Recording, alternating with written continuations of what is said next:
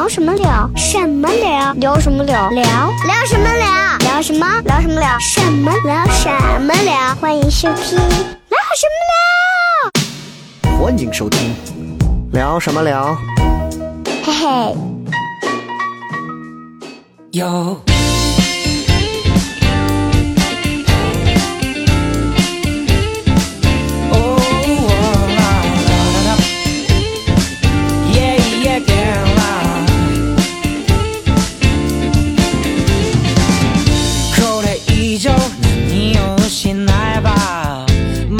OK，欢迎各位来收听我们这一期的聊什么聊。各位好，我是笑雷。来，二位，生疏了是吧？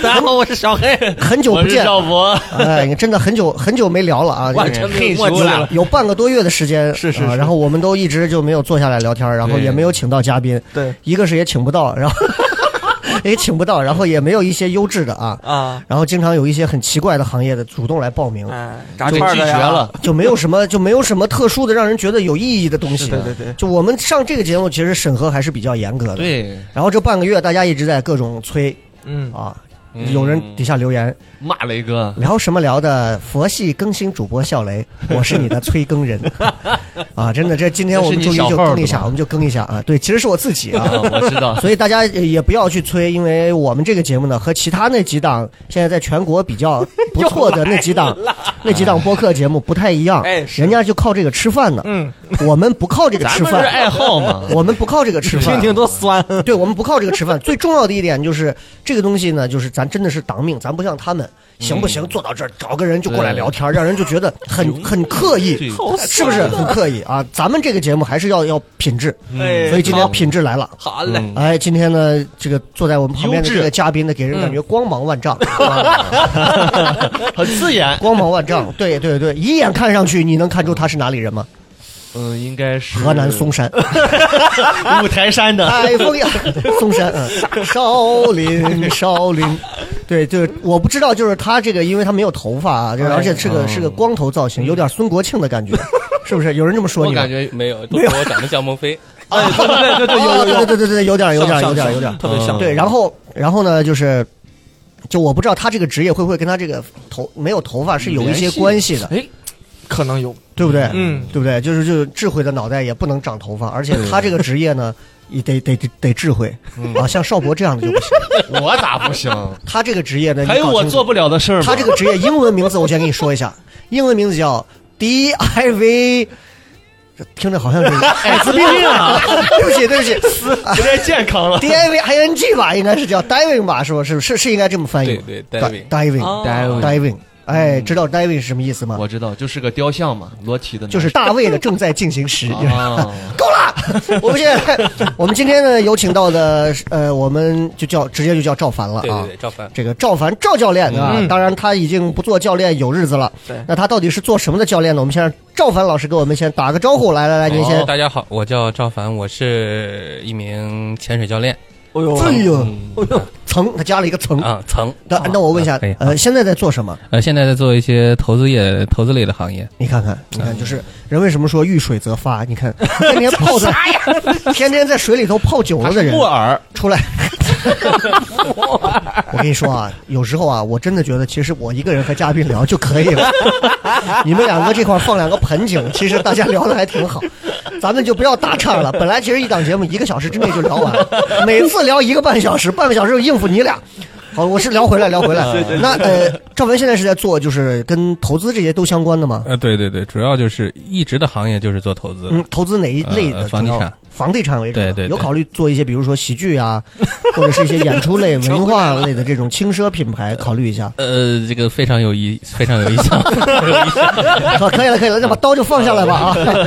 那哎，我问一下，现在其实那现在是已经结婚了吗？在西安有孩子，已经有孩子了，有孩子啊。然后我刚刚我们也聊了一下，跟赵凡赵教练，我们我我俩是同龄，哎，我们两个都是八二年，啊，这个差挺八二年的，其实 八二年的男人，说实话，就是其实是有故事的。哦所以我们今天呢也请到这个赵教练啊，来跟我们好好聊一聊他曾经担任的这个潜水教练一职。那、一般的这种潜水教练，我们就不找来了。就你比如说，你把自己画成了一个美人鱼，然后在那个什么海洋馆里头逗小孩子的那种，那就不叫潜水教练。来呀，什么叫真正意义上的潜水教练？您先给我们简单说一下这个职位，就所谓的潜水教练，他主要是你要教什么样的人的呃，这种。潜水教练，其实我们的潜水教练是真正的意义上是它叫水肺潜水教练，我们是水肺水肺潜水，就是我们背着那个瓶子，你看着我们背后背一个很大的瓶子，它一个是一般是一个铝瓶，别有钢瓶嗯，啊，钢瓶很重。所以现在基本上都是用铝瓶，那里边装的也不是氧气哦，啊，是空气，百分之二十一的空气，和我们呼吸的空气是一样的，没有任何的区别。哦，啊，所以叫水肺潜水，就是它的顾名思义，在水底下它为你造成了一个肺，啊，它为你制造一个肺，然后你嘴里咬着调节器，呼吸调节器，然后你可以在水里自由的呼吸，就所以叫水肺潜水。哦，啊，刚才邵博说过，邵博说他能在水里憋一分钟，哎。你那个叫自由潜水。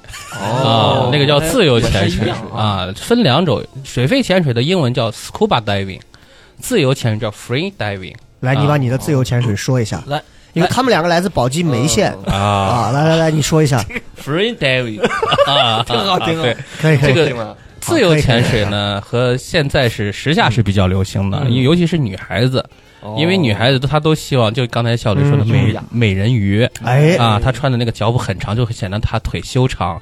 然后女孩子呢，一般潜水的时候，她做自由潜水的时候，她都喜欢穿的。呃，比较随意啊，随意点其实一点都不随意展现一下啊自己展现自己的身材，对吧线？她要哦展现这个，所以女孩子都喜欢这个。嗯，嗯水肺潜水的大部分呢是男的，哦男的，但是一般很多女孩子是先学水肺潜水，嗯再转自由潜水。哦，是这样的。虽然咱们不懂为什么，但是就听着就好像很专业的样子。人家就科普。那我问一下您，问一下您，就是呃，从事这个教练这个职位做了多长时间？呃，我是二零一二年就已经完成了 IE 考试，就是 PADI 这个组织。二零一二年完成的是 IE 考试，对，就是英特尔浏览器的那个啊，对，程序员考试 IE 啊。对。哦，IE 考试是个什么？给我 IE 们先考介绍一下试的英文。是 instructor exam，就是对 instructor 是英文的教练的意思，对吧？哦然后，二零一二年的 PADI 这个组织是全世界最大的一个潜水组织，嗯它的认可度是也是全世界最知名的，嗯就是它发所发出的潜水牌照是全世界基本上在全世界各个范围内只要有潜点嗯都会认可。然后这个组织在这个发牌率占全世界市场的百分之六十，现在还有所增加哦，啊。嗯也是很严格的。呃，严格最严格的也不是它，有一只很很多小众的，嗯包括其实最严格的是我们之前公认的叫 JUE。JUE 是一个美国的潜水组织，它的这个潜水组织的潜水员是公认的最严格、最优秀的。当然了，这个“最优秀”这个词可以，我们可以把它忽略掉啊，嗯 不一定是最优秀啊，但你跟它是最严格。你跟这种搞了投资的这种一上，上来啊，就给你讲各种英文缩写这种的，这个确实咱着不住啊。哦我也忍不住要给他塞钱。咱们绕回来你说这个项目投多少钱就行了。咱们 绕回来，咱们嗯绕回来，咱们先先说点简单的，就是。基本上，如果你现在是一个潜水教练的话，你能从事什么样的一些职位？而且你具体是要做什么？潜水教练就是教学员去潜水吗？呃，潜水教练一般是这样，我是开放水域潜水员，他叫英文叫 Open Water Scuba Diving Instructor，就是开放水域潜水教练。Open water，Open water, scuba。哎，行了行了行了行了，O W S 我们有个 Open 啊 mic，就差不其实就是。就你就当一个正常的潜水教练，我可以教你就是潜水员序列。所有的潜水员，他分了很多个很多个级别。嗯。第一个级别开放水域潜水员，我们叫俗俗称 O W 嗯嗯啊，英文是缩写是 O W，Open Water。Open water 开放水域。这个啊开放水域指的就是开放水域所有的开放水域，就是指露天的所有的开放水域。哦，你说的游泳池不算开放水域，那鱼塘那是要啊那是鱼 塘算。其实 鱼鱼塘超过五米的鱼塘也算开放水域，但是没有人在鱼塘里潜水，因为鱼塘潜水你什么都看不见。太脏了。我再我问一个很很很傻屌的这种问题啊：有人在黄河潜水吗？呃，黄河潜水可能有。可能有黄河的上游哈，也许会有。我相信那些科考队他肯定在上游潜过水，哦，因为上游的黄河水非常干净。清但是下游的黄河没法潜水，有几点：第一，潜水的开放水域潜水，它有几个要素：第一，水面要平静，是水底要平静。如果有那个黄河里面的流暗流非常大，你没有办法潜水，而且底下的地形非常复杂。这是啊，嗯危险性就很高。如果你一旦下去，你瞬间就没了，哎，你就被冲走了。这个这个教练人人家说的非常对，是有专门的这个科学依据的，啊大家可以参考这个黄河鬼关南派三叔。南派南派三叔那个我也看了，如果是黄河鬼关那样的话，我 对吧？估计就没人敢下去了。哎，那水库水库有，呃，包括现在为止，在南方、在东莞、在广西很多很好的水库，啊包括湖南之前他们有一个水库，它那个嗯水库大概是一个矿坑，它的水非常清，水库有一百多米深，他们很多人都在那里潜水。水库是可以做开放水域潜水的那个教学的。哎呦。啊，而且水库其实挺合适的。我们国内有一个问题就是，其实国内就是冷，北方就是冷。嗯，啊，为什么说潜水大家都爱去东南亚？东南亚暖和呀，暖和。一年嗯。四季、温度统一。对，哦，谁没事到哈尔滨，让我蹦个黑龙江，下去然后上不来了，上来以后听啊，主要你是主要你下不去，因为那个冰太厚了。对对。啊，太冷了。哎，我问我我们还是从现在从简单的问起来啊，就是我想问一下，作为一个新人，如果想要学这个哎潜水，我想问一下，这个玩意儿它这个职业或者说这个行业啊，它花钱吗？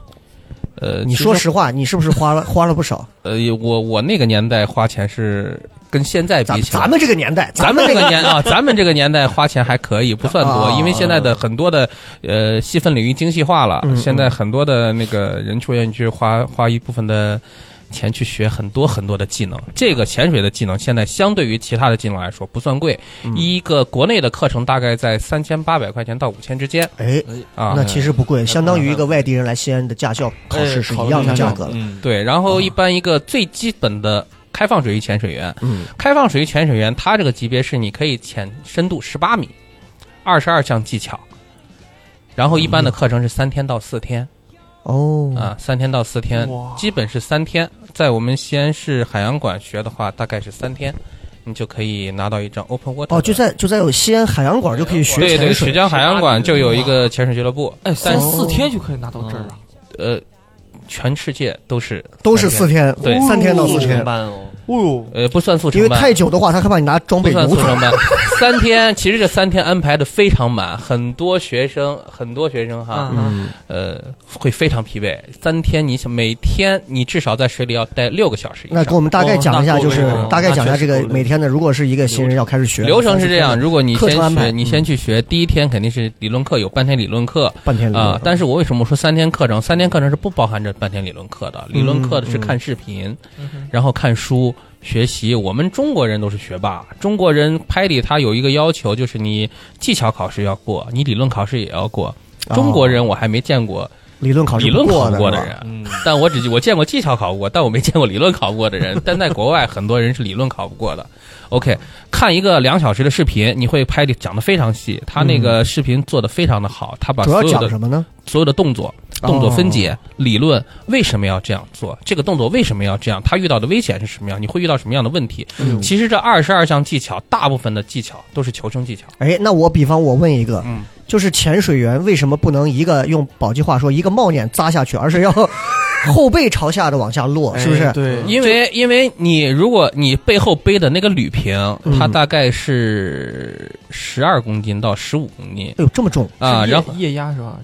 呃，它是高压打气机，啊，高压打气机把空气打进去，然后它是压缩空气，啊。一般达到二百二十个巴 B A R 二百二十个巴嗯大气压，嗯。一个大气压是一巴，我们达到对。二百二十个压，二百二十个压在十五米的水下，按正常的呼吸的话，你能够呼吸一个小时到一个半小时。哦有些学员他的呼吸很急促，就是他的体力不好，嗯呼吸会很快，那他也能呼吸一个小时。嗯，啊，如果再呼吸快一点的话，有些男的哈，嗯男性他的肺活量比较大，他也能呼吸四十分钟以上。嗯所以一般的潜水在开放水域潜第一个级别 O W 这个级别，它能在水下待半个小时以上哦啊，十八米以内，半个小时以上。而且我们不会一直在十八米，其实最最美的景色哈，水下最美的景色，珊瑚很美，嗯热带鱼很美，在五米到十五米之间。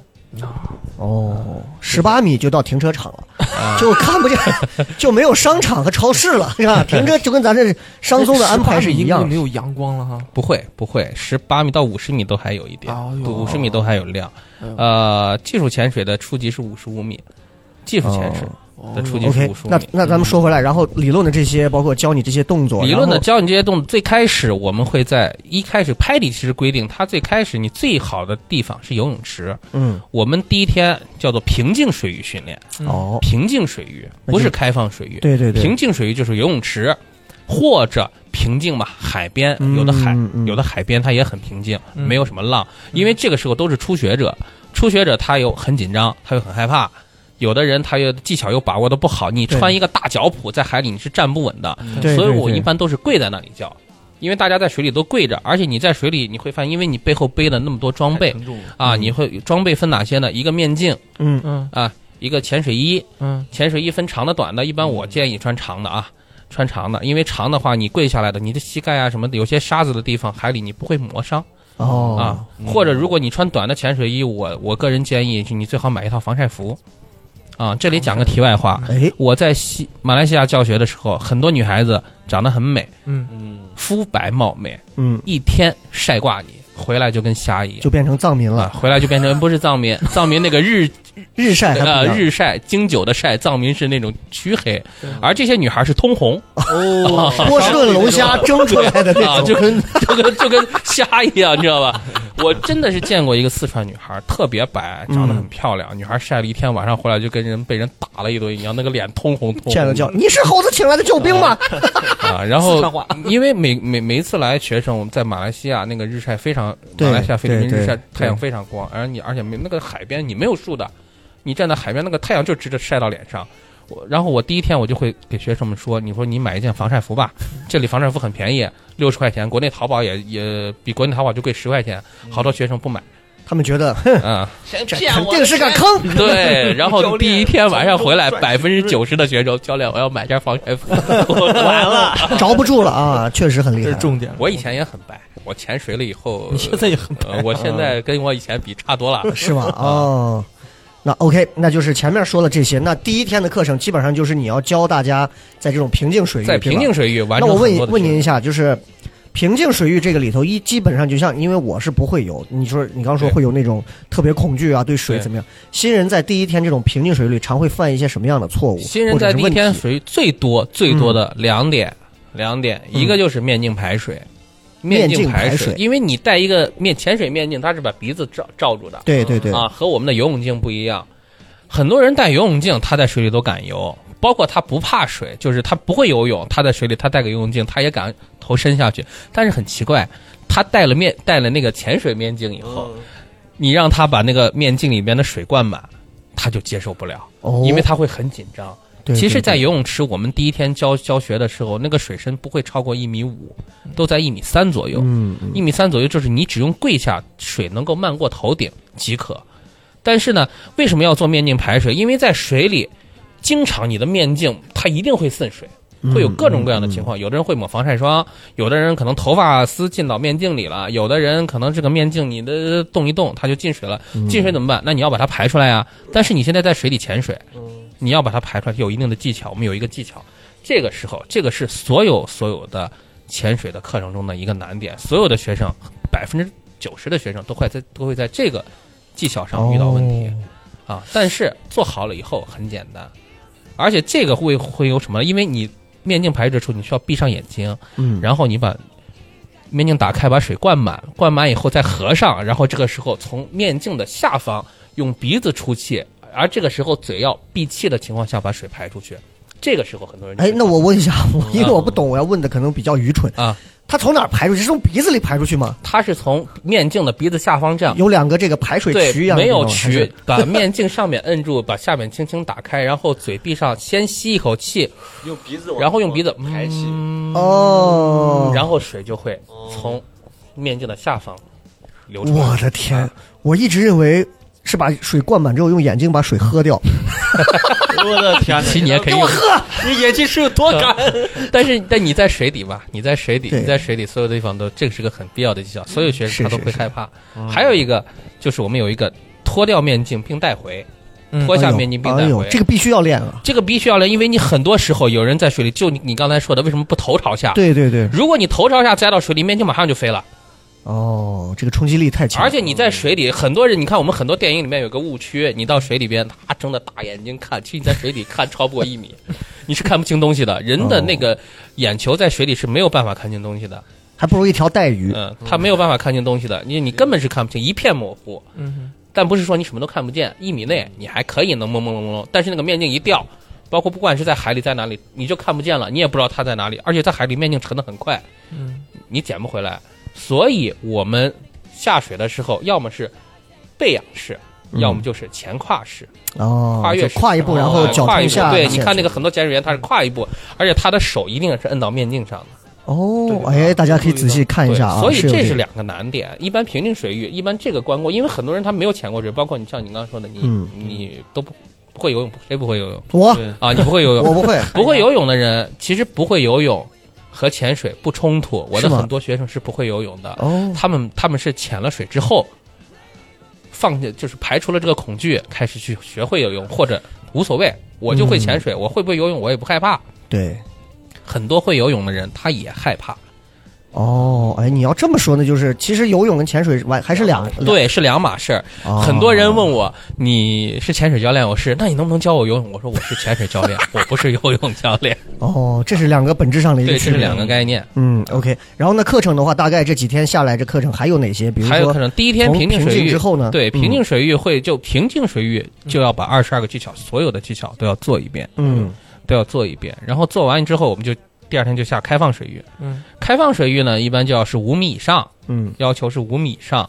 开放空间的水域，不限定。游泳池拍地有规定，游泳池不是开放水域哦啊，所以呢，在拍地这个系统来说，海洋馆也不是开放水域。嗯那是不是可以这么想？就是因为这个游泳池或者海洋馆里面没有什么其他的不确定因素，呃，拍里是这样理解的，就是其实你在海面，为什么他说一定要开放水？因为海开放水，尤其是在海里，会有洋流，对，会有动物，会有礁石，会有各种各样的情况发生，包括你的头顶还有各种来来来回来来来来往来往的船嗯对，对，会有鲨鱼吗？呃，鲨鱼，你说到这里，我想说一点，就是一个误区，其实鲨鱼非常的安全。啊，而且鲨鱼能创造很大的经济价值。现在很多潜水员是为了要花钱，而且花大价钱才能看到鲨鱼。啊为什为什么？因为近海没有鲨鱼，国内的海域很难看到鲨鱼。我们国内的海域周边是干干净净的，我们国内海域是拖网捕鱼，嗯已经没有珊瑚了，没有珊瑚了，所以鲨鱼没有觅食的地方，所以你很难看到鲨鱼。第二，有鲨鱼的地方，水温不会太高，而且流洋流一定非常大，相对啊要大得多。所以呢，你要在近海是看不到鲨鱼的，只能到远海。然后，即便是在东南亚，在拉美，嗯在美国，在欧洲，欧洲欧洲欧洲的地方不太适合潜水，欧洲太冷了。嗯嗯嗯，你在这些地方，你要看鲨鱼，也要到远海去才能看到。包括哦是这么个情况而且鲨鱼不会主动攻击人是吗？啊！电影里边泼一桶血，鲨鱼来了，嗯，是假的。鲨鱼闻到血，你有见到吗？我常见，你常见我还报报过。我们在我们在马尔代夫，马尔代夫很著名的一个潜点，对吧？马尔代夫一般船潜水，它叫船宿。对嗯船宿一般是在大家一群人包一条船，然后在这个船上生共同生活七天八八天七夜，一般是八天七夜最短的一个行程。然后这个船开出去一圈，然后我们在这个船上就到一个地方，我们潜水，潜水完了吃饭，吃饭下去潜水，潜水回来吃饭，晚上睡觉，就这样的玩七天。有一个潜点很著名，你会和上千条鲨鱼一起潜水，而且是晚上。你身边上千条，一抬头哇，跟恐怖片一样，全是鲨鱼。其实这个鲨鱼超可爱，你摸它干什么？它们就是晚上在这里觅食的。它对你没兴趣，就跟你的食谱上，你路边跑过来一个大大的、跟你差不多大的东西，你也没兴趣吃它，它不在你的食谱里，啊你也不在它的食谱里。即便是流你流了血，鲨鱼也不太有不太有什么兴趣，除非它饿得非常饿非常饿，它看到你这么大个玩意儿，它可能嘴都张不开。啊，一般的鲨鱼我们叫白鳍鲨，嗯嗯，你看到的那个恐怖片里边，它是远洋大白鲨，嗯或者远洋白鳍鲨那种鲨鱼非常大，大白鲨一般都是五米以上，哦但是大白鲨你能看到大白鲨的地方，绝对绝对不是啊，绝对绝对不是个普通潜水员能去的地方。对对啊，第二呢是要在大蓝海里面，大白鲨很很少有在潜水区，啊，都是大蓝海里面一定要勾引出来，那要开船开非常远的地方，对才能看到大白鲨。大白鲨非常少见。啊，如果你想看到大白鲨，你就要花很多钱。所以我说，一个鲨鱼创造的价值远远大于它本身一个鱼翅带来的价值。哇，所以大家，所以你看，所以大家如果说真的想去潜水，真的就像赵教练说的这样，你可以到一个有上千条鲨鱼的这种地方，找一找《火影忍者》里头鬼脚在的水遁打把谁修哈的感觉啊但说。到这儿，有一点我要提醒，就哎是见到鲨鱼。啊、我们潜水里边有一个，就是我们如果需要有内急嗯啊、需要小便，很多其实我们潜水就在水里直接来了，因为潜水衣是透的，水里嘛对也也无所谓，对吧？但是你见到鲨鱼的时候，一定要憋住，哎因为鲨鱼对尿比较敏感，它对血不太敏感。哎呦，最后因为你漏尿，然后 你被鲨鱼吃掉了。但这也不是绝对啊，只啊是相对，就是其实他们什么就是领地意识，他们对对对，都都是这样的。哦啊，他会突然他会对你这个产生兴奋，是有这个案例的，不是没有，但是是几个还是几个别。对对对，鲨鱼攻击人的这个案例，绝对比狗咬人的案例要少多了。对狗咬人，你就要想想，你是不是喝醉了，在人家旁边树坑上尿了一下，然后狗叫你干啥？对，是这种。哎，嗯那基本上这几天的课程下来，这个人就可以出师了，或者说就哎不是就可以毕业了。对，基本上第一天平静水域，嗯，第二天开放水域，第二天开放水域技巧做完了，差不多做完了之后呢，第三天是干嘛？第三天就是巩固，让你游，你要练嘛，就跟你去驾校一样，你车你车会开了，你还得练嘛，你得上路嘛。第三天就跟上路一样，啊，路考了啊，那你要练。第三天很多学生会出现什么情况呢？我们潜水有个叫 body，body 就是潜伴嗯，，b u d d y，你一定要和潜伴在一起，一定要和团队在一起。为什么？因为海里你在海里游泳，呃，说错了啊，海里潜水，对，在海里潜水和在呃游泳池、海洋馆是完全不一样的。你在海里潜水，你刚学会，你没有方向感；你在水里是没有方向感的。哦，第二，水里是声音，你是声音，你是听不出方向的，听不出方向的。有的人他潜他游游泳不错，嗯，他一下就呼呼呼就游走了。我有这样的学生，一下水，我说等我啊，他说好，我说你下去先等我啊，因为大家是一起下，但有下的快，有下的慢的，有的学生他可能下不去，下不去，我要等他下来才能一起走，有的学生一下去走了，哦，你就目送他离开，然后你就不知道他到哪里去了，那怎么办？找不到？啊，这有什么危险？第一，有可能你在水里如果出现各种各样的情况，你的面镜丢了，嗯，你紧张，你的调节器掉了，你吸不到气了，就可能发生溺水。第二，有一种情况他找不到你，我们有一个一分钟找不到前半要升水，嗯找到之后在一起再下去，这是我们拍底的一个规定，是一个潜水的规定。那很多他就上来了，那上来的有的他经验不足，那过了条船怎么办？哦，这两年每年都会有发生 每年都会有发生，因为船船，不管是船桨、螺旋桨。或者船撞到人而死亡的案例，每年都有，今年也有，啊，今年也有。今年即便是闹新冠啊，今年还传出来这个在东南亚，啊！那所以 就是必须得有搭档，就是这种。一。定要有搭档，一定要搭，而且上水的时候一定要注意观察有没有船，而且一定我们潜水有一个要求，就是一随身要带一个气球，就是象拔蚌一样的，嗯然后打打充气，然后它会升到水面，先打上去，你看水面有一个浮标，嗯，颜色很鲜艳，哦船看到这个浮标就知道下面有潜水员它就绕行了。啊，你看看，哎，那我问一下，就是在这个我们经常会看到一些这个潜水里头，他们会有一些手势，嗯这个也会教是吗？对，一定会教的。比如说这个手势，就是我有问题，嗯，在水下我没法说，呃对吧嗯嗯？O 不 OK？OK，、？OK，你要回答我 OK 啊，啊。然后这个是让你游，对吧？看着我，啊不要动啊跪下来，啊，就是就是啊就是两个手这样伸出一个二，然后让他跪下，对，让他跪下来。然后我们一起，我我是会跪到学生的面前，学生会在我面前。一般一般一个初级课程。最多在海里，我们是我们是最多带四个人。嗯，如果你超过四个人，要求就要有助教。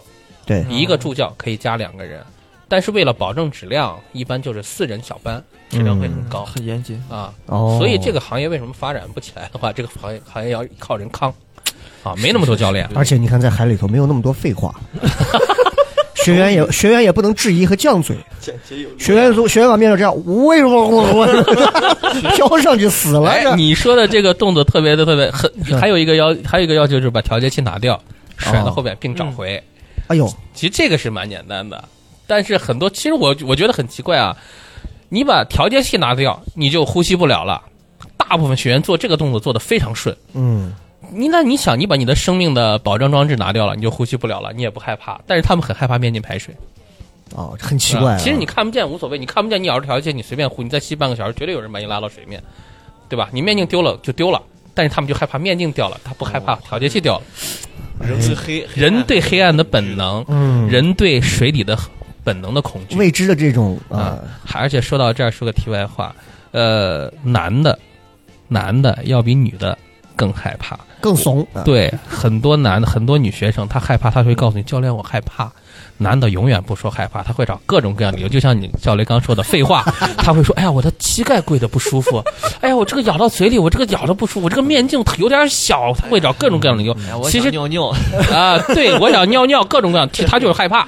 是我这里我教了大概有四百多个学生，有三个没有学出来，全是男性，而且在整个的教学生涯中，普遍是男性的教学难度要大于女性。哦哟，嗯，国外的男生也是这样哈。国外我没有教过外国学生、啊，我教的全是中国学生。然后普遍普遍，往往是女性在水里的冷静程度，包括女性的从容程度，包括是包括女性的专一程度、专注程度，嗯嗯要比男性好。哎呦，听听，嗯，所以为啥男人这辈子干不过女人？真的，你找个媳妇儿，真的，你让你媳妇儿一辈子能把你弄死，真的就是，女人就算是把你分了尸，女人都能很冷静的把你冲到下水道。同样一个案子，你看这男的就翻把了吧？对不起，对不起，对不起，对不起，我们绕回来，绕回来。哎，说了，刚刚说了不少，我我还是要问一个，就是我你俩游泳的，你看虽然不没有潜水啊，但是啊我觉得你们可以提一些你们相关的。我觉得难得有这个机会，我我想提一个，也是一个很肤浅的。我到现在因为我不会游啊，然后我就、嗯我就没搞懂他这个下去之后是用嘴在一直吸气吗？对呀、你的咬住那个玩意儿在吸气，因为你你可是旁边不会露出来吗？就就就海水不就会从两个嘴角里头渗出去？你咬那个东西，它怎么吸呢？我因为我没没你咬的那个呼吸调节器，它有一个咬嘴，它的设计你可以用嘴啊、包住整个包裹起来，整个包裹起来。哦那你一定要吸海水，你只要嘴稍微，你就吸进去。所以在海里一直是在用嘴。对，用嘴吸气，即便进水了，其实我们只要用，我们可以小吸气，就像你刚才的，我们叫小狗式呼吸，攒一口气，噗，一口气就可以把水排掉。啊对它的呼吸调节器，它有一个专门的排水阀，你就可以把水排出去，然后里面就没水了。这也是一个技巧。哎，说到这儿，我想到我之前看了一个电影，嗯，然后这个电影我是在抖音上刷着那种很快的三段嗯看完的那种。嗯呃，那个电影名字好，我忘了是叫潜水还是叫什么，就是我我不知道你看过没有，就是说一一对姐妹俩，嗯。姐妹俩潜水，嗯。然后呢，好像最后是妹妹还是姐姐，谁潜到底下很深的一个地方了之后，被压住了，最后两个人就剩下那一个那个一个那潜水瓶了，钢瓶，嗯，气瓶，然后姐姐又反上去，又去为了救他反上去，也没有去这个释放压力什么的，反上去救他，下去又拿两瓶，结果那个瓶子又因为什么原因又摔倒，最后共用一瓶，最后他想办法又怎么样又上去，最后耳膜也流的血怎么样，最后得救，反正就是一个纯讲潜水，但是看的你真的你就憋的难受啊！我就问一下，当中这个技巧就是这个所谓的这个从很很深的底下上去，是不是得停一下才能上？我首先呢，我们来讲一下这个情况。啊这个电影我没看过啊，我先说嗯。但是刚才你说的那点，我觉得有一个问题，嗯嗯，因为我们现在潜水装备上一定有两个呼吸调节器，哦，有一个主要的，有一个备用的，一定是两个，不可能是一个。对，首先呢，如果是你刚说的一个，那就就证明这个导演不是太专业。那也许人家是个人自己对。淘宝上买，对，淘宝上即便是买，因为你的潜水装备它有一个分叫一级头，一级头是一个就是连接在气瓶上的那个一级头，我们叫一级嗯压力头。它会把气瓶的高压通过一级头，然后变成正常的压力和空气中正常的同等压力，然后传输到你的嘴里。不然你高压空气你吸，你会打穿你的肺的对啊，对它压力太大。所以一级头一级头上至少可以连两个调节器，哦呦，至少可以连两个，所以一定是两个两个调节器。哦，两个我们叫呼吸调节器，一个主调节器，一个备用调节器。嗯那你刚才说的，如果出现那个情况，它完全可以把东西搬开，把他妹妹拉出来，给他妹妹备用调节器，两个人共用一个气瓶，嗯升到水面。这是第一点。第二点，你说的他耳膜流血啊什么的，对吧？耳膜流血那只能是在从水面到水底的过程中下降过快，嗯没有办法做耳压平衡的情况下，会造成耳膜穿孔。哦但是如果你从水底到水面的过程，这是一个压力从大到小的过程，嗯，因为你水面每十米增加一个大气压，对对吧？你比如说你到三十米，很深吧，三十米，三个大气压到小的过程中会出现一个什么情况呢？唯一的危险是你憋气，你憋气为什么？因为你在三十米的时候，你吸一口气，它是三个大气压。你吸到你的肺里，嗯而到水面的时候，如果你一直憋着气，它三个大气压变成一个大气压，你的肺部就会过度膨胀。是是是，过度膨胀可能会造成肺部损伤。我跟你有个人说，那肺会不会爆呀？不会爆，你的肺其实能撑得非常大，但它可能会造成损伤、拉伤、肌肉拉伤、肺拉伤，这个时候可能会造成这样的伤害。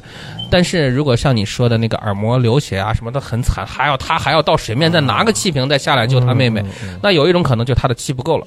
对对对，你的气不够了，但是我们职业潜水员哈，职业潜水员就包括一个 open water，、一个最初级的潜水员，他有一项技能，就是水下脱掉装备并带回。脱掉装备的情况下，你也可以换一个气瓶。如果像你刚刚说，他跟他妹妹两个人能从容的出去潜水，那一定是资深潜水员。对他们呃，我忘了，反正就是肯定是带了，但是就是电影就设计的，就是他妹反正一时半会儿是动不了了，然后好不容易剩个瓶，那个瓶磕到那儿，然后漏气了，用不成了，然后还剩一个瓶，最后怎么样？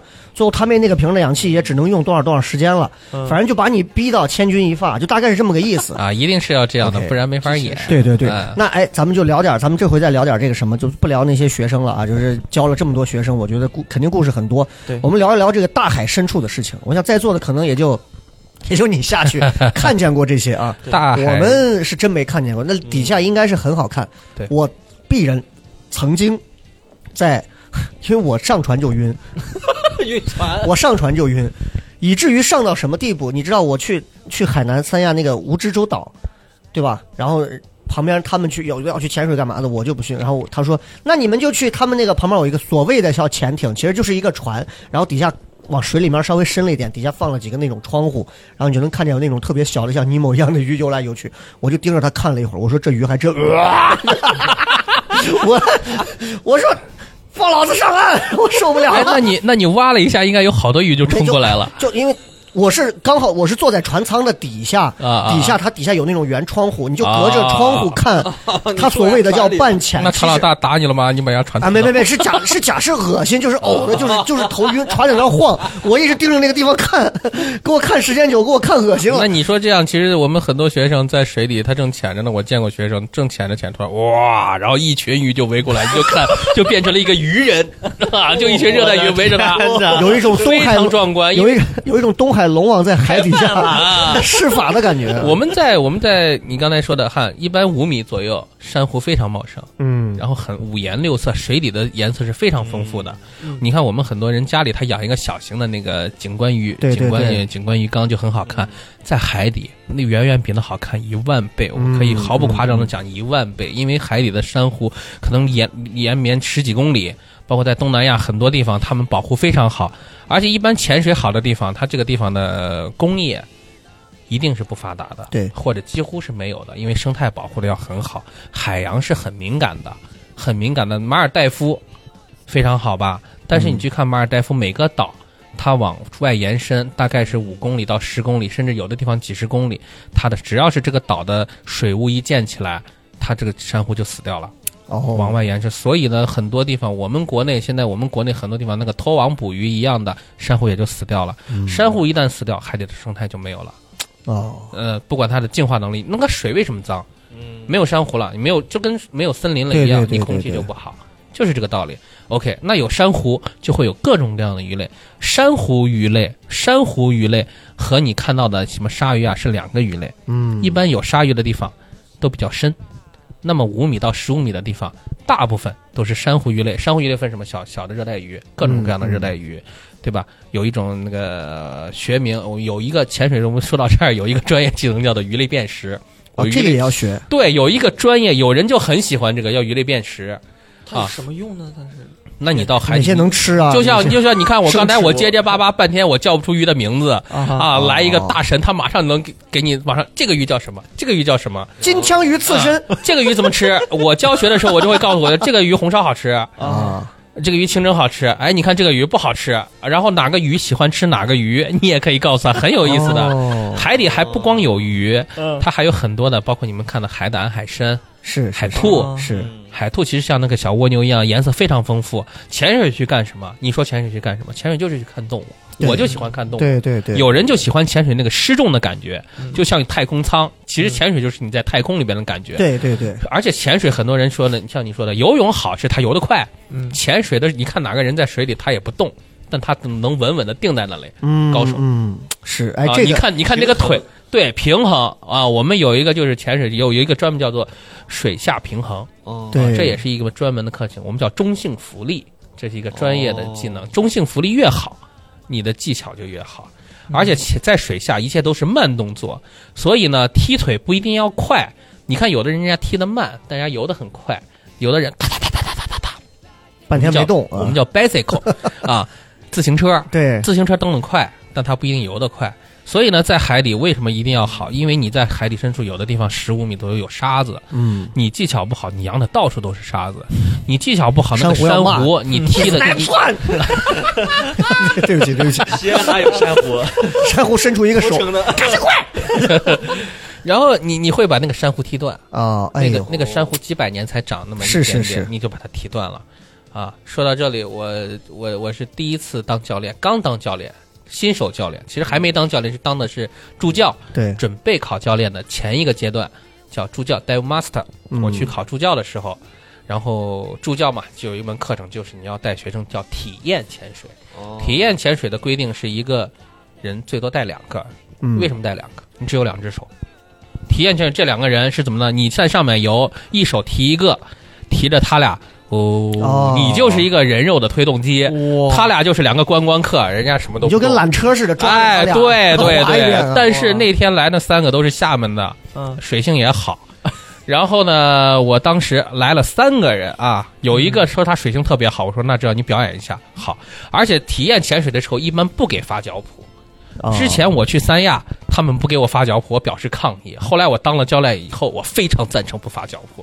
为什么？卖个关子。就是肯定，我觉得就是害怕这些人太皮干了乱跑吧，或者就是就刚刚我们说的会踢东西吧，他跑得太快了，你给他一发脚蹼，他咵就游走了，你根本追不上他。哎呦，我是那我带那三个学生非常美，在菲律宾一个很著名的潜点，珊瑚八公里，八公里的嗯哎呦。珊瑚、珊瑚景观带，嗯。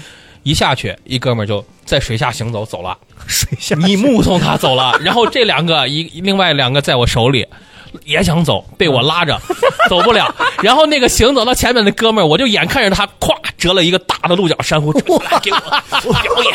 然后我当时想说，他那个珊瑚你拿到手里，一会儿你的手就会被珊瑚有毒的。嗯嗯，你会很疼的。第二，我好心疼那根珊瑚，然后我就去追他，我然后我给这两个人说，我说你们在这里跪着等等我，我用鱼叉手势，我用鱼叉然后我就去追那个哥们儿，然后追那个哥们儿刚追上他，我一回头，这边一人又俩人不见了。我的天！我当时心里我说我他妈去球了，完犊子，完犊子了，对吧？然后每个人上来拔了几根珊瑚，看迷路。然后我就拽着这哥们儿就升水，升水了以后，那天海上有有个危险，海上的洋流是很大的，嗯你没有脚蹼，你会被被冲走。然后有有一个兄弟上来，我就拉着另外一个兄弟，就刚折珊瑚那根我就把这个找到了，拉过来了以后，另外一个游远，大概离我一百米，哎呦，我追不上他了，追不上他。现在想想很后怕的，如果这个兄弟出了什么问题，嗯，他溺水了什么，我根本是没有办法帮助他的。对，然后我水里抓着这两个人，然后那个有一条船，很幸运有一条船就是在旁边，因为是个著名的潜点嘛，嗯他就过去把他救上去了。哦其实就是救，就是救，把他拉上，他给我问问我那个船船船长问我 O 不 OK，我说 OK，我说这两个人我就带上去了，当时也没有经验，带上去了以后我就往岸边游，选错了地方，那个岸边全是珊瑚，我们踩着珊瑚上的。那个脚底板，他两个，但你看，你这个时候其实一定是会穿浅靴的，潜水和潜水靴，不可能是光脚啊上有靴子，就是怕你脚，你没有浅靴，你的脚就完了。嗯。然后那天，然后这个中中间种种就不描述了。嗯上去以后，那哥们那个手肿的，就晚上那个东西的筷子是右手，什么都拿不了，给他抹药，去医院，对吧？因为那个珊瑚上的那个毒素嗯非常厉害，你的手会非常疼。哎，还有一种叫火焰珊瑚，那个珊瑚看着颜色非常好，但是你要碰一下，你的腿就中毒了。而且是溃烂。我的过了一年多，我没有在意，我的腿里边增生了，那个珊瑚虫还活着，长了大概黄豆大一个瘤子，最后去医院是割掉的。哇，哎呀，这么复杂吗，所以说我危险。我建议去海里潜水一定要穿长袖长裤潜水衣。对对对，啊，所以你看人说大大自然里头这个颜色越鲜艳的，你觉得人越觉得好看的，嗯，确实对确实暗藏危险。啊，OK，那我们绕回来，刚才讲的是五米到十五米，那 OK，十五米以上不也不是不好看，你越往下会有各各种各样的在每一个深度的动物、植物。啊，它有各种各样的珊瑚，它有的珊瑚三十多米，它也一样软珊瑚，长得非常好，不是没有阳光，嗯，因为这个地方它阳光也能渗进来，它就在这个地方生活生活，然后在三十米左右就有机会看到鲨鱼，哦，啊，有机会看到鲨鱼，然后有机会看到鲨鱼呢，但不是所有的潜点都能看到鲨鱼，嗯。然后会有各种各样的生物，而且在海里是很有意思的，海底是有各种各样的峭壁，啊，就跟我们在就跟你其实你是悬崖边的悬崖边儿，你但是你是在它旁边游对对对啊，那个感觉是非常好，然后你可以看到底下深不见底。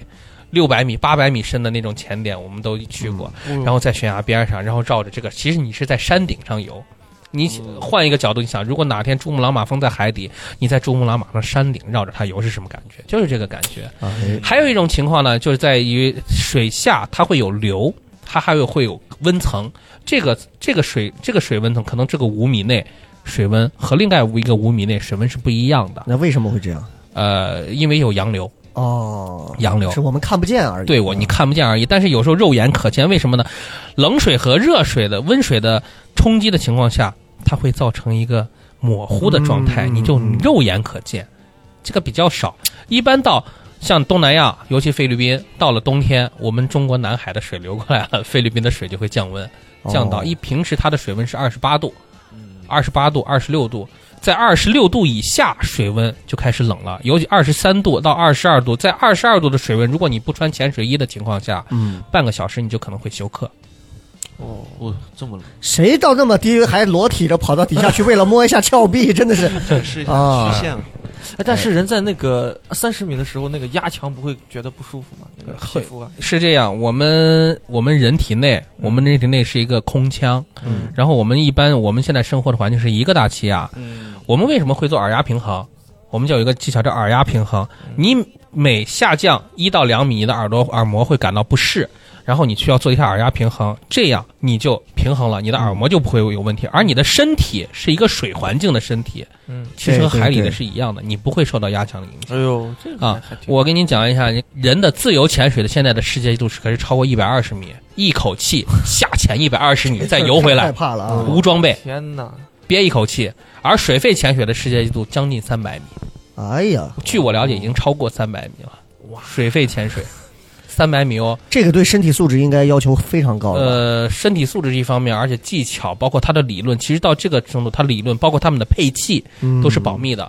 这是，而且你到这种情况的这种程度的潜水，它的费用是非常非常高的。它背后一定有强大的资金支持，而且有这种强大的公司、装备公司、理论公司。其实这种这种公司，它对你的这个是有要求，他们一定是做任各种各样的测试，而且它这个配机是保密的。我们现在的潜水理论其实是美国海美国海军的潜水理论。哦，啊，是这样的。哦我们国内的我们国内的潜水其实是发展的比较慢，而国际上的潜水发展是很快，他们有一套完整的理论，嗯他们是各种各样的测试。三百多米人是 OK 的，三十个大气压，但是你再往深，你到五百米、一千米、两千米，嗯，就超出人体的极限了。你像我们的那个蛟龙号七千多米，对对对，七千多米什么概念？七千多米，只要你的那个潜水舱蹦一个螺丝，就再见了，就就直接就压成纸团了，直估计接就再见了。那潜了这么长时间水，就是呃，咱们抛开你带着这些这些瘪犊子徒弟啊，这些 学生啊，就是操操操心玩意儿这些啊，自己个人除了刚刚珊瑚的那一次，还有一些你经历过你认为比较危险的嗯，这种经历有过首先我先讲一下，因为我这些年的潜水经历，跟我同期的一些朋友们、嗯，潜水教练们，已经有不在世的，已经有好几个了。还有呦啊，我现在微信上还有一个好朋友，其实他已经我一直保留他的微信，我们关系非常好。他在二零一七年还是一六年，具体时间我记不得了。嗯呃，去世的，他是在千岛湖，嗯，千岛湖和他一个前伴。这个人他什么水平呢？他是国内顶尖的技术潜水员。那这个问题就是什么情况？一般出事儿的都是大神，我直接告诉你，出事的儿的都是大神。另外一个也是大神，另外一个也是世界国内纪录的缔造者，就是他们在创造国内纪录的时候去世的。他那另外一个是在一百六十米，而这个是在三十米千岛湖，死得很蹊跷，因为他们两个装备很好，嗯，非常好的装备，非常好的技巧。然后另外一个，他的前半是哥伦大哥伦比亚大美国哥伦比亚大学的女博士，这两个人他们在潜水。然后有说法是电鱼，啊，哦有说法是电鱼，但是没有没有成立，包括他们的家属说不要再追究了。另外一个是他们去大深度，嗯，大深度，他的当时他的极限深度是一百二十米，但是他们那次去到了一百六十米，哎呦，两个人下去只上来了一个，和他一起下去的也是我们国内现在一个顶尖的知名教练，而且这个教练是自己开创了一套体系的，是我们国内的技术潜水的最顶尖的教练，而且一套完整的理论。他们现在在为军方做培训哎呦啊，所以所以到底他最后是什么情况，大家也不是很清你楚。所以你看。前半两个人下去，一个人上来，具体的事情只有这一个人知道，而那两个人只有他们两个人知道。等他们被发现的时候，两个人都已经去世了，而且两个人没有死在一起，没有死在一起。一个人在这里，另外一个人相距大概有二十多米的距离，没有死在一起。所以这个时候我们没有人知道他为什么。嗯但是我现在说我的经历，有可能发生的，第一大深度，嗯，像刚才笑雷说的，电影里面我出现装备出现问题了，但是这个情况哈，这个情况只要是开放水域，为什么拍底要求开放水域潜水员？我们都叫开放水域潜水员。开放水域和封闭水域是两个回事。封闭水域什么洞洞穴潜水，嗯这个就是非常非常一个专业的领域了。这是另外一个体系，叫技术潜水、洞穴潜水。你在密闭空间，你要算你进去、出来的时间，而且你要留够可能性。所以密闭潜水员他们一定会带很多个气瓶，嗯，有的上带十个，他们还对，要放。之前那个泰国不是一个一一个足球队那帮子小孩儿，不是在那个山洞里头，然后到里头干嘛去？然后一下子下雨，然后整个水就升上来了，对，然后底下就是那个涵洞，就是又得下去，然后又得上去，吃里拐弯，说只能人进去，其他什么设备都不行。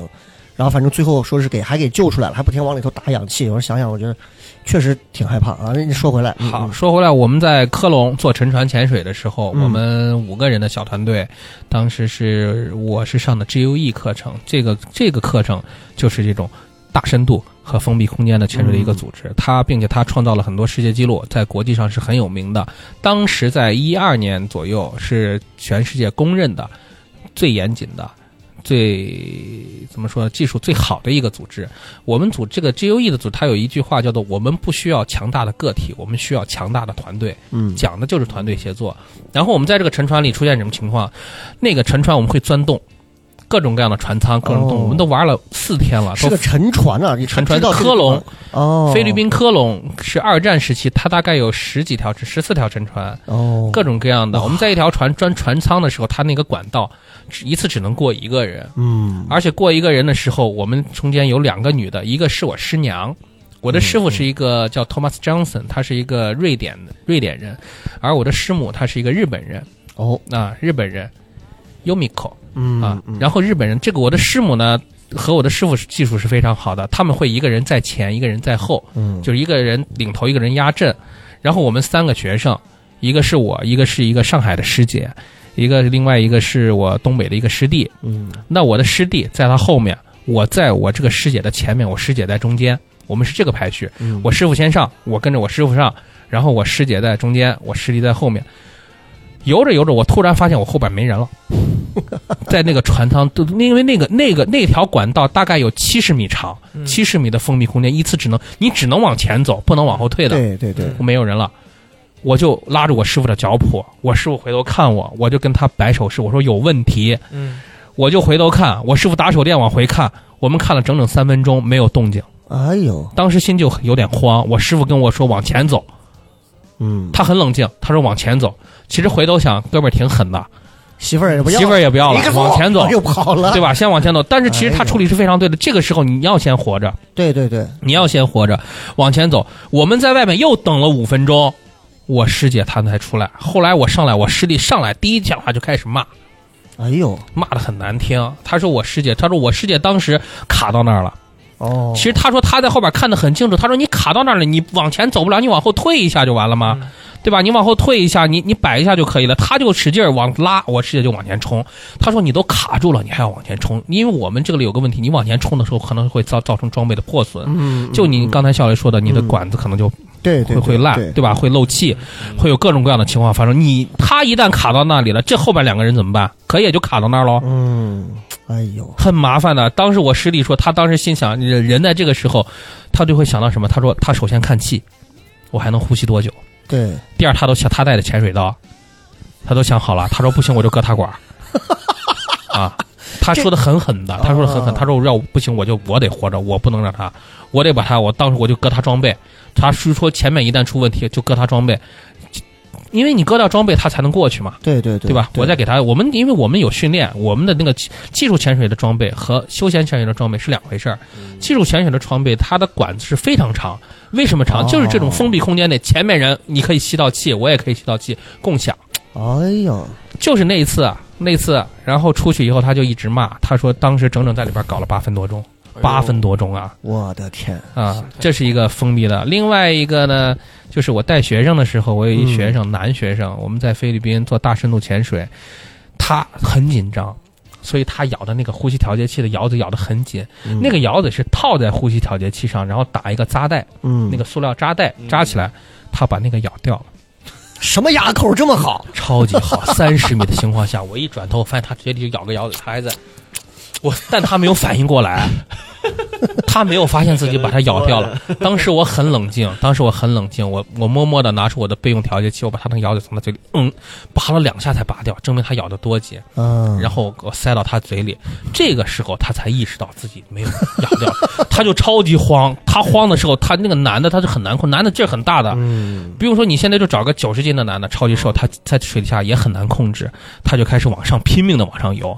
那我不能跟他拼，我就拼命的拉他，我拼命的拉他，但他还是游。我们俩就一路非常，就效率说的，我非常快速的就升到了水面。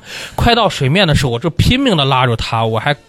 其实我在水底下打人也是不疼的，因为在水底下你有阻力是慢动作 啊。我在他头上打了两锤，他才反应过来。然后这个时候有一条船就从我们头顶上开过去了。哎，如果他再快一点，那个螺旋桨一定打到他。其实上来我都特别害怕，我就有点软，我的天真的是很恐怖的。哇，这是所有的事情都碰到了一起，险些就，对，其实世界上就是这种巧合。嗯，对别人来说，你老是我听说，我听说，如果发生到你自己身上，就是百分百。嗯，所以在这种潜水的时候，一定要小心。第二，陌生的空间不要去。第三，我奉劝所有的听节目的潜水员，嗯，不要追求大深，不要是盲目的追求大深度，盲目的追求刺激，因为在你你永远不知道你面对的危险是什么，在你未知领域，你不知道这个空间有什么危险。哎呦，对对对，要严谨。对，确实。哎，咱们说了这么多啊，你看刚刚提到了很多地方，嗯，对吧？你还你们还能想到的根有本没没没去过的马尔代夫，对对不对？还有菲律宾，还有乘船，对不对？呃，就是那咱们就问，就是你个人最喜欢去的，或者说，如果是别人想问你说，哎呀，你给我推荐一个哪个潜水地方是你心中 number one 排前三名的？对咱们倒着排一下，前三名的会有什么？这三个地儿这个这个，我想就很个人的。呃很个人的哈。嗯嗯嗯。嗯，如果说个人的话，如果现在新冠结束了，现在免费送你到一个你最想潜水的地儿去，装备免费给你提供，你最想去哪儿潜？那我要去菲律宾啊，还是菲律宾？，对，为什么？因为菲律宾潜水，嗯我们很多人去潜水分几种，有的人潜水他是去为了看不同的动物嗯啊，有，但我潜水，因为我很多地方都去过了，我是喜欢去什么都有的地方。我不光要潜水好，我也要吃的好，玩的好，住的好，哦舒服。菲律宾这个国家非常舒服，是性价比很高又便宜，哎呦，所以我会先去菲律宾。第二，马来西亚也不错，嗯但马来西亚是穆斯林国家，哦，穆斯林国家，所以它服务就没那么好。第二，它吃的就没那么好。对哦第三，如果你要再再让我选的话，我建议大家可以考虑印度尼西亚。嗯印度尼西亚它巴厘岛，巴厘岛再往再往再往过飞可以飞到科莫多。科莫多是整个全世界公认的，它有一个科莫多有一个四王岛，嗯潜水资源最好的地方哦，之一。就是这个科莫多巨蜥，这个对，科莫多多巨蜥，你在这个地方可以看到各种任何的海洋生物，而且都非常大。哎呀，你有见过什么比较大一点的？我见过很多大的，像什么翻车鱼啊，四米多的翻车鱼，哦、那个要在埃及见的，埃及红海。然后科莫多见的那个，我们有个叫鱼叫拿破仑，嗯，其实它是一个龙头鹰哥的一种变种，是苏梅鱼的一种科一一种。这个鱼平时在马来西亚、菲律宾就很难见到，即便见到，可能它也就是五十厘米啊，对吧？嗯六十厘米长。我在科莫多见的那只跟我差不多大。啊，我天，对，就很大。科莫多就包括澳大利亚有个著名的潜点叫大堡礁，大堡礁，对对对。大堡礁的地方，那个地方就是出了名的什么都大，出了名的大，就是比一般大，是不是核污染？不是核污染，就就是这个地方是自然环境好而且它一个生生态环境好，就这个地方人也少。这就叫心宽体盘，你知道吧？对。人都长得就没有人管我，咱就往往大了吃。长，往大了对。长。对于我们啊国内的这些初学者来说，如果是。你要去，我建议首选菲律宾嗯。或者泰国。嗯，泰国泰国泰国旅游资源很丰富，但是泰国的潜水相对要差一点，因为人太多了。是是，前点可能差一点，但泰国不代表不好，泰国去的人特别多，老外特别喜欢泰国、嗯啊。菲律宾、泰国、马来西亚、印度尼西亚，这国内的朋友想去就近就去东南亚，东南亚这几个地方绝对包你玩到好，玩到爽。如果你经济条件、时间再宽裕一点，你可以去考虑去澳大利亚大堡礁，哦，那就稍微要贵一点了。啊马尔代夫嗯那就要贵一点，对？吧？马尔代夫、大溪地这种著名的，只要是你看大溪地、马尔代夫这种地方都在哪？都在那个非常非常偏僻的大海的中间嗯啊。然后呢，如果你要是再追求刺激一点哈，你技术好了，费用够了，你可以去墨西哥。墨西哥特别适合刚才说的洞穴潜水圣地啊。哦哎呦，那个拍出来的照片非常好看，它也有很多就不需要你一定你有那么专业，你普通的 open water 也可以拍，很多女孩子愿意去拍照的。嗯条经济条件好。还有一个地方是暂时来说算是很多那个潜水员的一个终极梦想，叫加拉帕戈斯。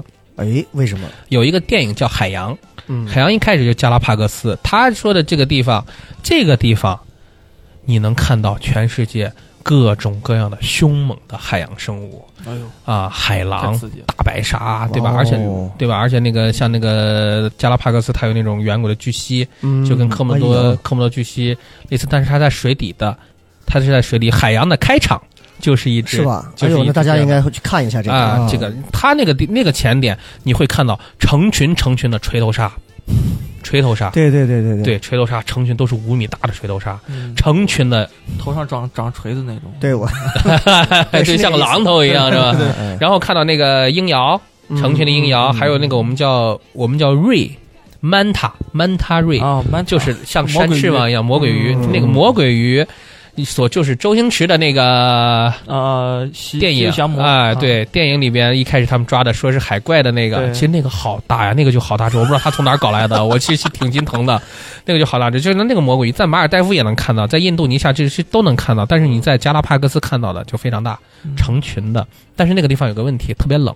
对，而且洋流特别大，一般的潜水员下去根本就顶不住那个压力，要技巧非常好，游的非常好，你才可以顶住那个流。而且一般一潜就是半小时，顶级潜水员下去就是半小时。哎呀，那其实我我得问一个啊，哎就是相关的话题，因为我没去过海边儿，啊，我经常看那些个，比如说贝爷呀、求生呀之类的，他们他们其实说去那些个很很浅的海边，哪怕是山有珊瑚的地方，对，说到这里百分之五十以上的潜水事故是在水面发生的。哦，是在水面，对，为什么？那我们回到这儿，我来讲一下。你看，你带着全套水肺装备，啊，你很轻松啊。你水肺装备，你身上穿的那个 BCD，对吧？嗯，我们叫 buoyancy，它的那个 B 是 buoyancy，buoyancy 就是浮力。啊其实它就是浮力辅助装置，你可以充气的，你可以打好气，你在水面上，你想躺几个小时躺几个小时，它又不漏气，很安全的。你在水里，你又有一个水肺的呼吸调节器，而你在水面上，很多人觉得我水性好，对吧？游泳池里水性好和海里水性好是两码事儿。嗯，而且在海里，我说实话，你脚即便是就是硌到一下珊瑚，抽个筋儿，你就再见了。啊，所以说，为什么在水面上的事故很高发？我们很多国内的人，我们到水海边去，他们说哇，这好漂亮，珊瑚好漂亮，他游泳去了。你对海洋没有了解，洋流冲走你，你游不回来，因为你没有带脚蹼。很多人他不带脚蹼下去游的。你在海，你在海水里和游泳池是两码事。海水里的洋流，所有的海水里面都有洋流，嗯，即便是再平静的海面，它都有洋流。你有洋流的情况下，有那个波澜的情况下，你游回来是很费劲的。有时候你会抵不住洋流，不带脚蹼啊，你会越冲越远，你就游不回来了。你体力总有耗尽的时候吧？说过这种，哦，对吧？？第二，你的脚，有的人他脚稍微碰到珊瑚了，或者踩到那个沙子底下是有贝壳的，各种各样的那个碎屑。你看那个海，在海边你很难捡到一个完整的贝壳，为什么？对，这个鱼，很多珊瑚鱼，它就是吃贝壳的，它就是要把那个贝壳咬碎，把里边东西吃掉。所以他这就是他的食物。他有时候看到，哎，这个东西挺好看，你过来把它尿一下，对吧？哎，那我哎，我问一下，就是咱们说说到这个，就是这个这个这个学潜水的人，对，有这么一个问题，就是他肯定是对某一些身体是有要求的。什么什么样的人是绝对是不能去学潜水的？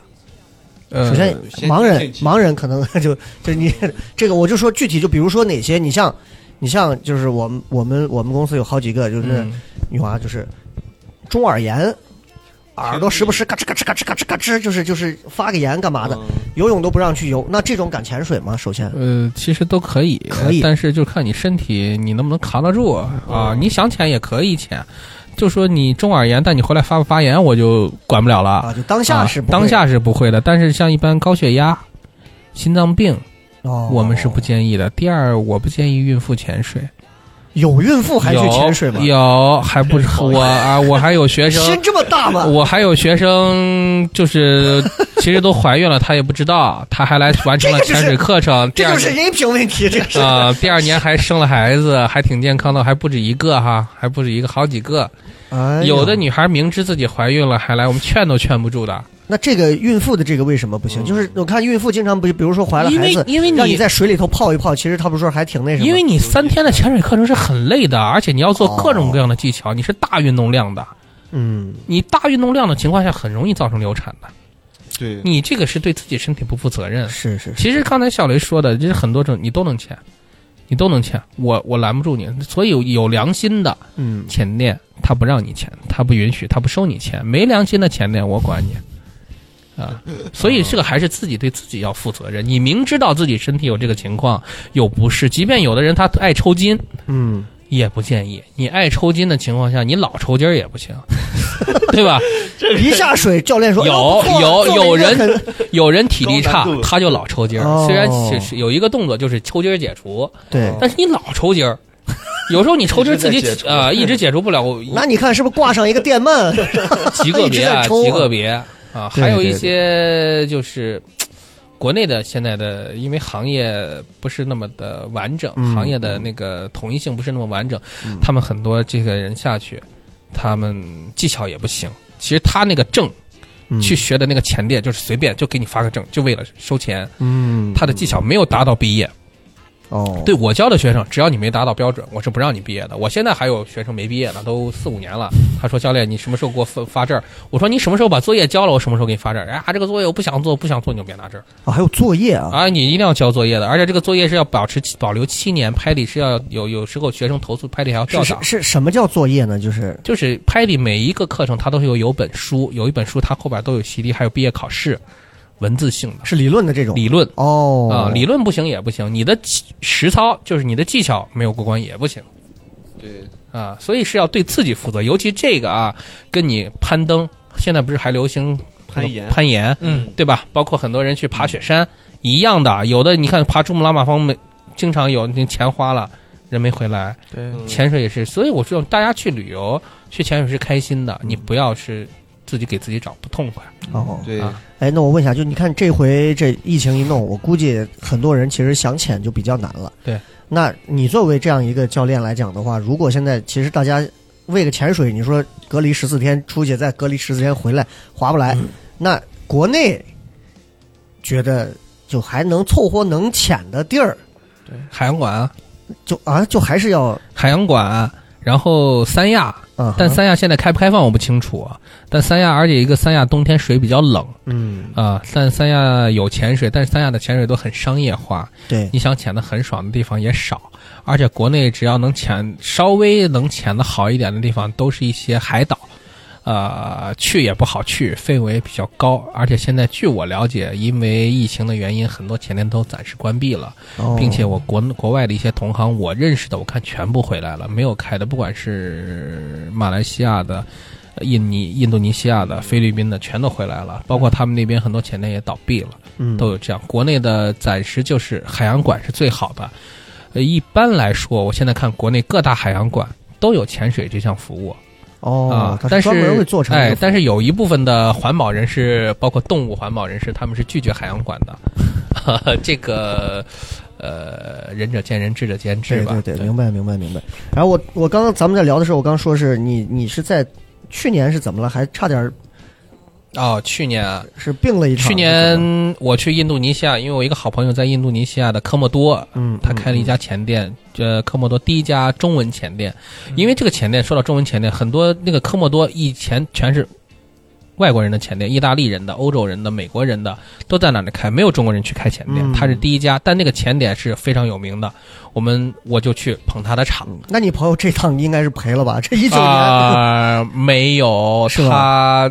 你是说他今年赔了，还是我的那一趟？因为不是就是一九年，如果他开了一个前店，那二零年今天疫情这一发对。他去年也没少赚钱。啊，那就行啊，啊，去年那就还行。也没少赚钱。去年，但是你过去这一趟好像就是我过去这趟很惨的，我过去这一趟去的时候很开心，嗯。然后回来的当天下午我就发烧了，哦。就到我是当时我不住在这边，我是住广东的啊、当时是住汕头，当时在广州还好，我从广州回汕头的时候我还好，但是我回到汕头的当天下午。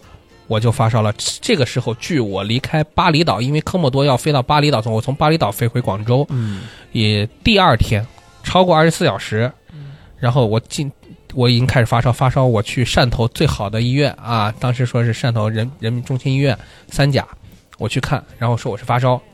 那个中心医院，我吐槽一下，挂急诊排队四小时，我操！你再晚点我就凉了。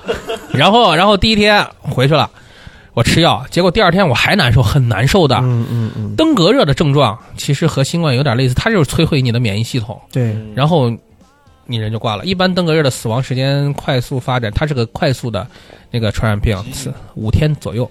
哎呀，呃我扛了七天，八天七晚，我去住的院。然后我第二天我又去汕头，我觉得我不舒服，没退烧，我又去医院了，又排了五个小时队。医生医生看了，医生个火车票回啊医西安吧。医生看医生看了一下我单子，医生跟我说，我还跟他说，我说我从东南亚回来的，我发烧。医生说你这个回去多喝点开水吧。医生压根儿就没往登革热上哎呀，我想当时我当时现在想想命大。然后第三天汕头有个好处，它的那个诊所特别多，小诊所，汕头人嘛，他讲究这个传统。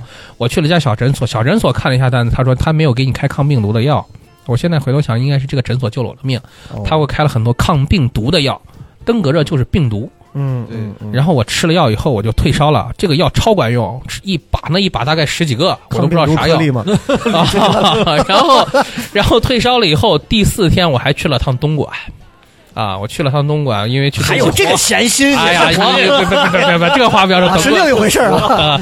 我因为我们我们有个项目在东莞，我还去跟人谈了个小生意，但虽然很难受，因为一定要去签合同，签了个合同，然后当天来回大陆来回开车就六小时呢，嗯，然后回到汕头了以后，回到汕头以后又过了三天，我这七天一口饭没吃过，我吃不进去饭，我瘦了十公斤，哇！然后到第七天早上怎么呢？我梦到我挂了。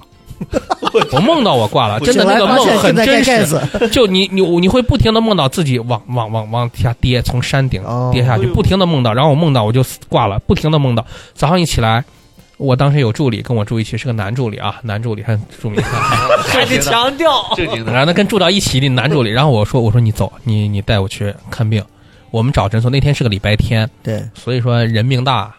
就是命大。如果那天诊所开着，我照样拿了药，我就回家了。嗯，那天诊所都没开门，我找了四家诊所，礼拜汕头人超屌，礼拜天不开门的嗯啊。然后我没办法，我就到旁边一个区级医院，一进去医院化化验嘛，抽血，抽血化验完，医生给我拿跑过来跟我说：“你赶快去住院，你这个病我们看不了，你赶快去住院，你不要再耽搁。”我还没反应过来，医生说你赶快去，不要跟我助理说，你带他赶快去住院，住中心医院。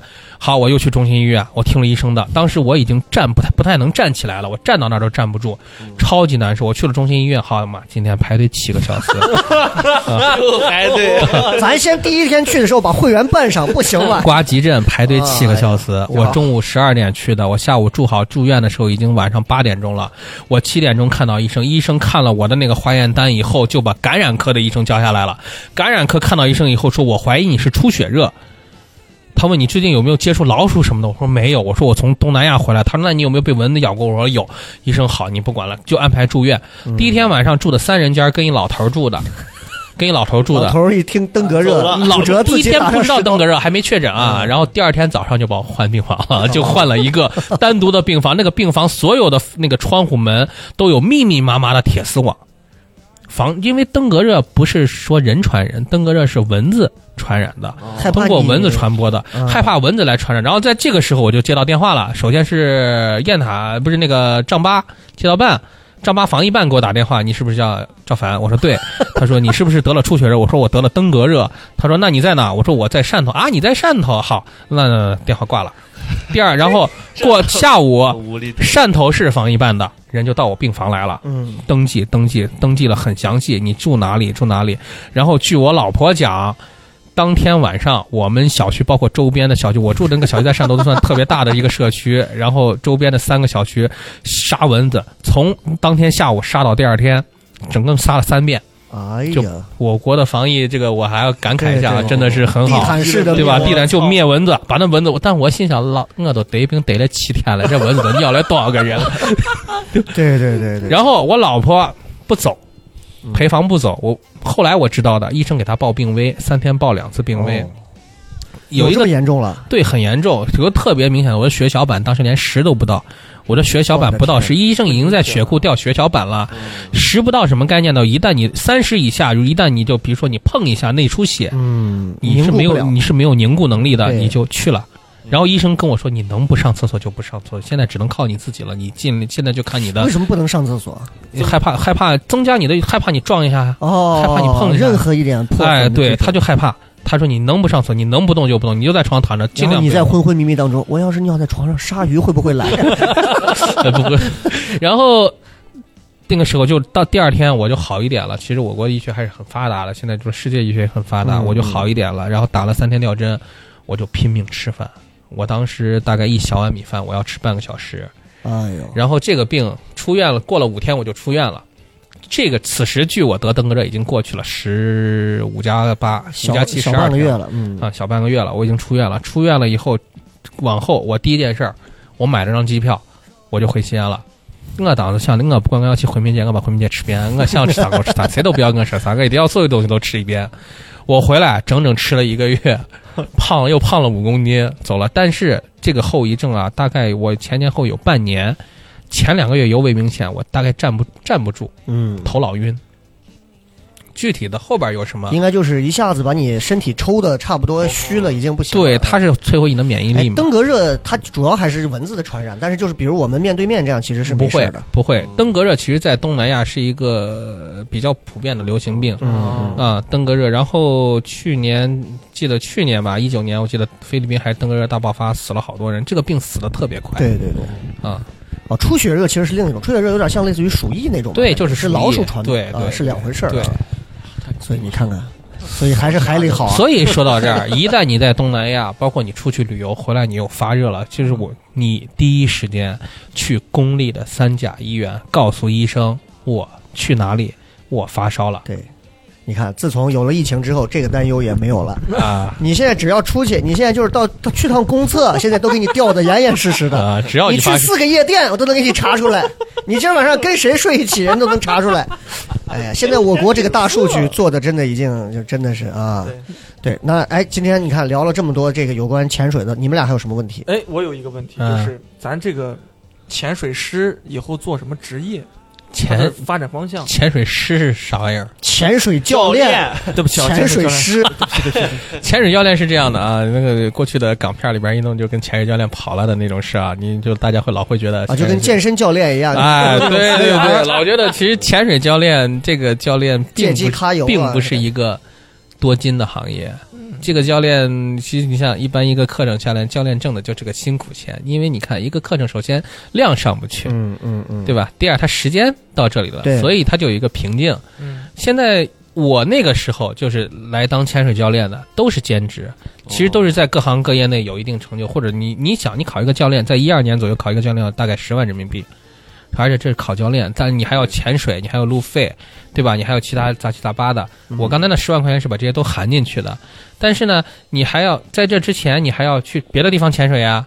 你随便一趟，大概费用都是不少的，都是上万的。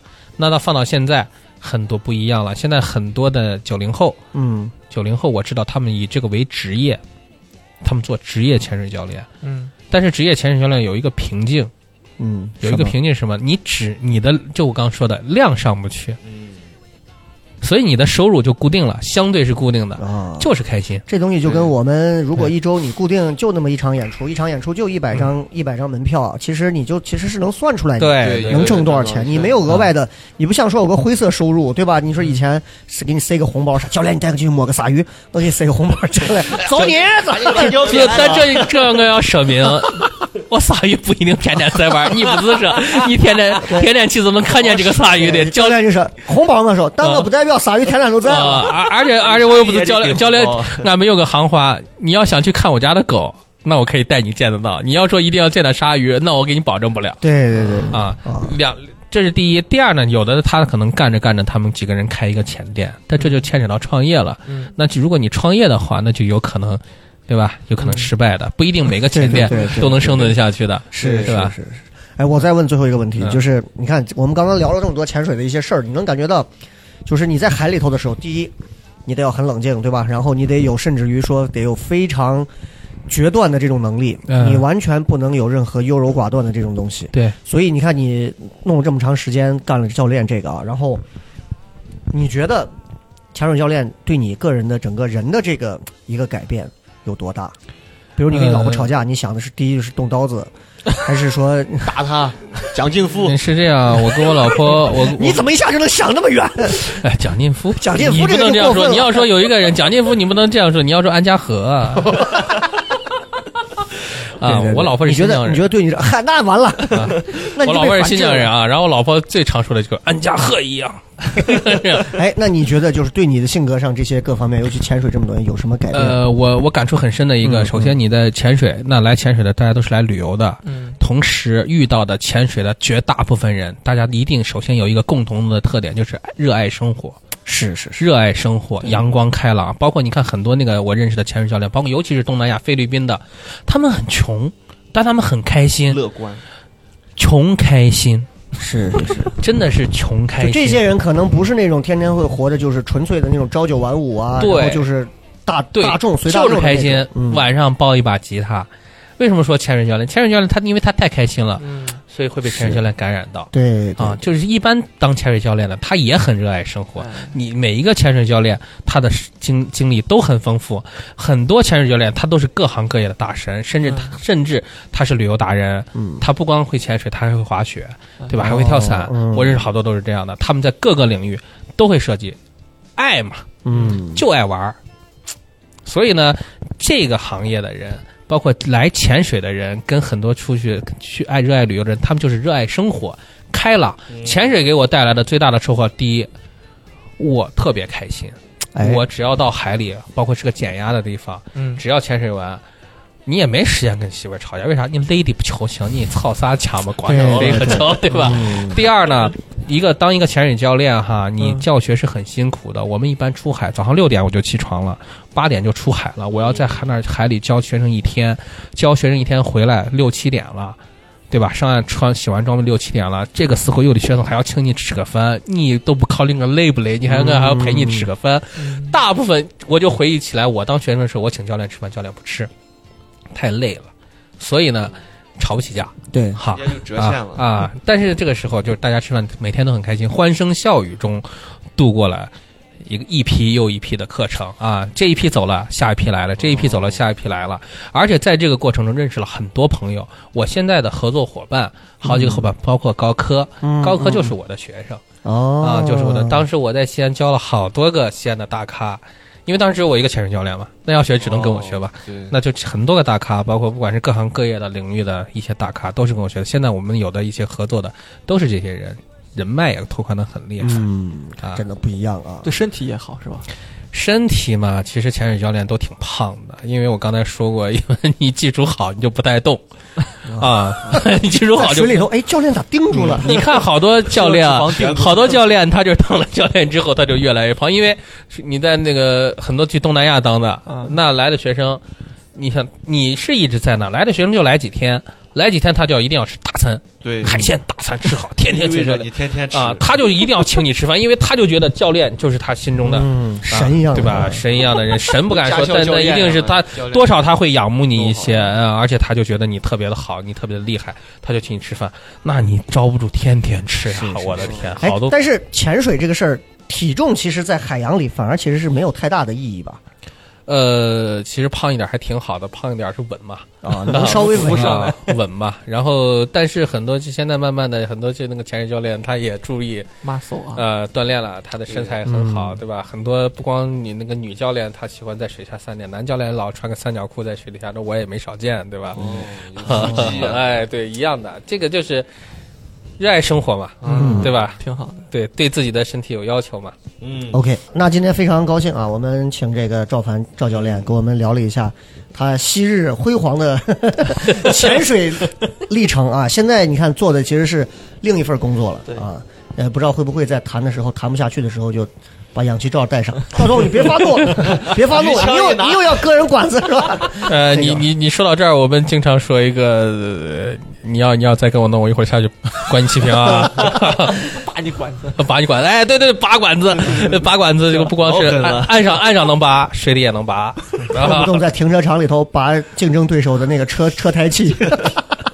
对对对对对，那现在其实就是女儿，现在还是儿子？现在是儿子儿子多大？现在七个月，就是我去年得了登革热以后生的。哦，你看，一直没要孩子，因为太爱玩了是是是，啊！我跟我老婆就是全世界到处转，转完了以后，然后老想要个孩子，结果老要不上，嗯，然后去年得了登革热以后，哦，啊听见了吗，王月？突然突然就 想开了，得完登革热后三个月，四月份得的嘛，七月份就怀上了，所以你看这蚊子，其实你说，然后这个儿子还特别的特别的好，哎啊，很满意。对对对对对，你看这今后都能想到，这儿子的未来肯定也会受到家庭的影响，对对啊，多少不说爱不爱潜水吧，反正肯定也是个爱玩的人，所以还玩，哎。有道理啊，所以你看，今天就是我们说这么多，我们听到一个潜水教练聊了这么多事情，我觉得就是大海呢很神秘啊，然后可能有些人这辈子可能也进不到大海的深处去感受那些东西，但是至少我们可以听到这些东西。哎然后呢，潜水教练这个职业呢，其实和某一些职业会比较像，就是他能认识很多人，然后他有很多很快乐的一些经历和体验，而且就像刚刚教练说的，就是就是是那种穷开心的东西。我是一直觉得，希望大家就是不要一味的追求。财富的累积，或者是一些名利的追逐，嗯，对不对？我觉得还是要在有生之年里头玩好。我觉得这个开心嘛，是啊对对对对对，是啊，你你有钱，和你架不住你登革热两次就给你治。啊，对你有钱跟你把钱花了那是两码事儿对对对，啊，而且有钱不一定开心。我见的所有的开心的，大部分开心的都是那个不太有钱或者没钱的，是真开心。所以就是我，反正我我的命运，我注定我不会是一个很有钱的人啊。所以因为我觉得开心这个东西啊，老板？老板别这么说呀老板我 哎，我我我是我是一个我是一个还是比较讲究，我觉得是要快乐的人。但是？跟教练相比，我觉得人家的这种更更开放的这种性格，我觉得要大家要学一学。对啊，当你每天还在朝九晚五的挤公交、挤地铁的时候，其实可以不妨让自己的生活也可以稍微调剂一些新的、啊一些不一样的一种小变化，不一定要是去潜水，但是我觉得时不时的去去玩一玩，去去感受感受耍。个猫念，O Open Mic，今年对，你看今年都已经这么多事儿了，年走年年初一个篮球大神，年末一个足球大神，你说这 今年都这个样子，我希望大家真的通过不管是听我们的节目，今天聊到赵教练聊了这么多事情，我觉得希望大家能够有所思考，就是不要天天坐到家里头，就是哎呀上着班或者干嘛，我觉得该辞职就辞职，对吧？然后 哎对不对？因为谁知道明天是怎么样呢？对吧？对啊你就你就今天就跟老板说，老子不干了，滚，对你无所谓。欠税些，对 然后得登个热走了。啊反正就是我想告诉大家，就是真的，我觉得人生人生百态啊，对不代表没有标准答案，永远对对对是这样。对对对对对，所以就希望大家能够过得开心快乐，然后也希望这个赵总啊，现在现在已经不是教练了哎，啊，在我还是教练，我还是教练。对对对对，还还在教。如果你现在还有在授课吗？啊，没有授课，但是我还欠别人几张牌儿没发。哦，对，那如果有人想找你报名怎么办？呃，可以，我可以介绍到好的教练是吗？啊，你中国国内的、国外的，我都可以介绍。找一个好教练很重要的。哎，好，如果大家有想要学潜水的，你们就可以直接留言或者是私信啊。嗯，然后我们我下来给你单独说一下赵教练的这个电话，哎，因为毕竟他老婆是新疆的，随便给他打电话不方便。好吧，那我们今天就聊到这儿，再一次感谢我们赵凡赵总的光顾啊！我们也希望大家有机会去体会海洋世界。好了，拜拜。再见嗯再见，大家再见。